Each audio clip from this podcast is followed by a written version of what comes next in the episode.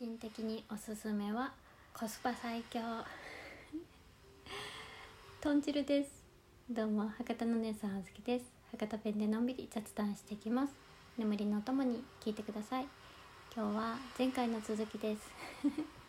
前回腸内細菌の整え方とかメカニズムメリットとかを話したんやけど、うん、簡単に復習するとね腸内細菌を整えるといいメリット。ダイエット人人とかにもおすすめっていうのを話したんやけどさ。えお腹の悩みが改善する美肌になる疲れにくくなる基礎代謝がアップする冷えむくみの改善生理痛の改善自律神経が安定する女性ホルモンがアップするとかもあるらしい。これはこの前言ってなかったけど。うん。そういうのの改善にもなるけ。んはい。もしよければね 気になる人は前回のを聞いていただいて今回の実践編やけん実践だけが知りたいという人はこちらだけ聞いていただけるとなと思います、はい、できれば両方聞いてもらえると嬉しいです。うん。早速実践編を喋っていきますね。ほぼほぼ食事の話なんやけどね。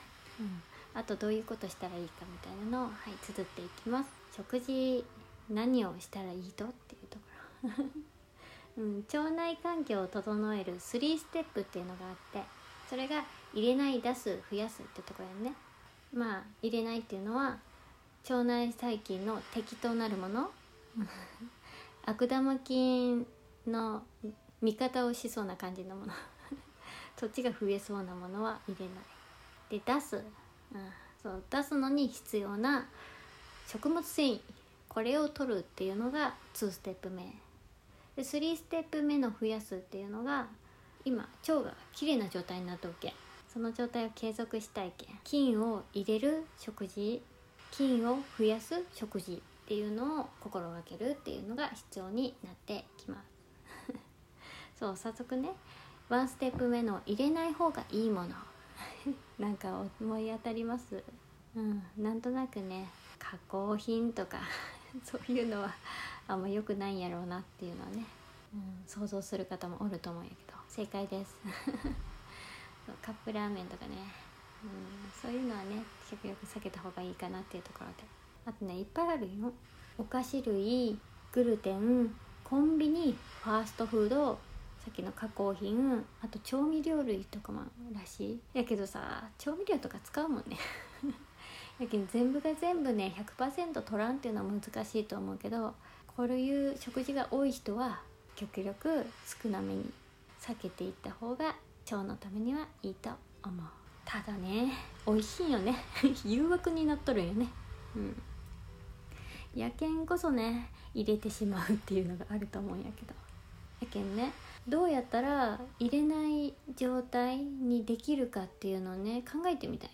2つ提案があってその1つ目まずスマホ出して そうスマホにさ勝手にさクーポン入ってきたりせん？そうそれを見るとさ「え安く乗っとるんや行こう」とかさ「美味しそう食べたい」とかっていう欲になってくるやん。やけんそれを見ない状態にする、うん、できることならアンインストールする。そうすると見らんで済むけん。うん、欲求っていうのが少し減るかなって。ただ実際に買いに行くとさ欲望だらけやけん。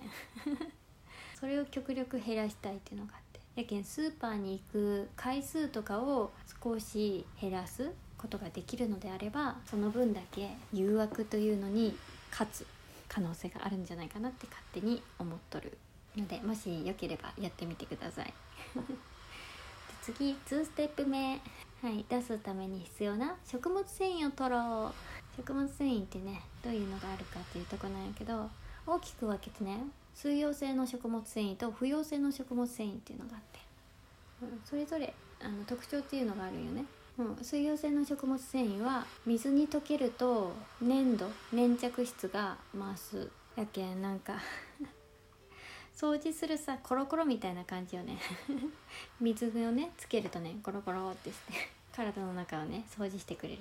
あと胃にとどまる時間が長くて消化吸収のスピードを遅くしてくれるっていうとこがあって。これがあると何がいいのかって。腹持ちが良くなるよ。腹持ちが良くなるとどうなるかって。食べずに済むんよ。ということはダイエットに向いと食材ということになります。あとはあれやね。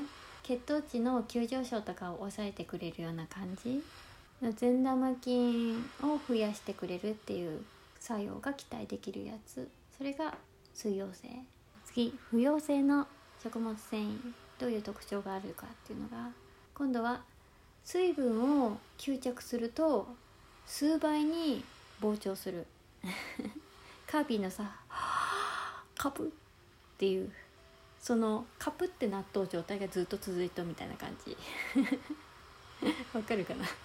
あんな感じのが不溶性の食物繊維のイメージです。何倍にも膨れるよ。すごいよね。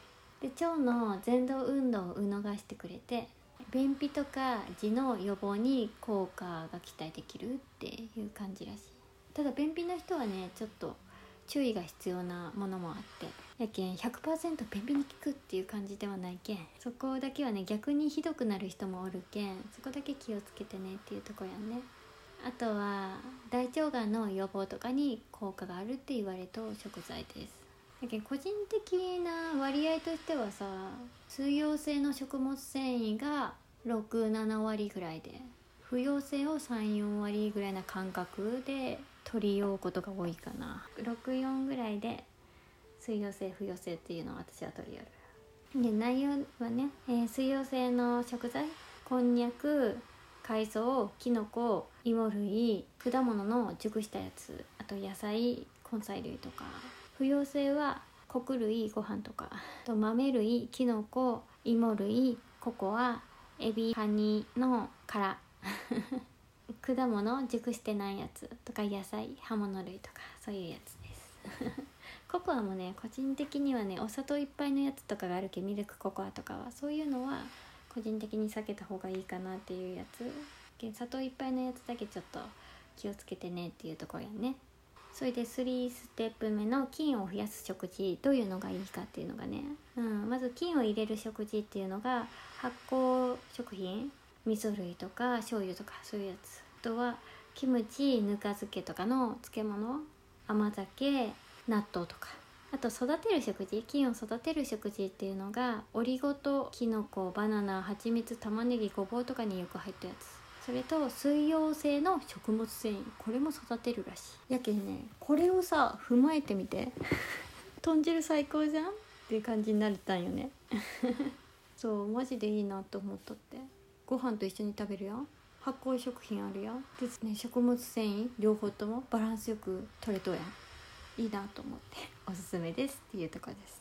あとね生活習慣の中で取り入れるとより腸の調子が 改善するんじゃないかっていうねポイントがいくつかあって、うん、それがね朝コップ1杯の水を飲むっていうところ、これ胃腸の反応が良くなっていくけん今から起きるよって作業していくよってなんかご飯が入ってくるよみたいな、うん、そういうね準備ができる。あと朝太陽の光を浴びる。とトイレに行く習慣を朝つけるっていうところ。あとは1回でもいいけん食事の時間っていうのを大体この時間っていうのを決めとくと、うん、大体この時間には取れるっていうのが体が分かってくるけんいいかなっていうのとリラックスする時間を作る、うん、決めるっていうのがいい。あと24時までには寝ると腸のゴールデンタイムが24時って言われておけんいいよっていうとこです。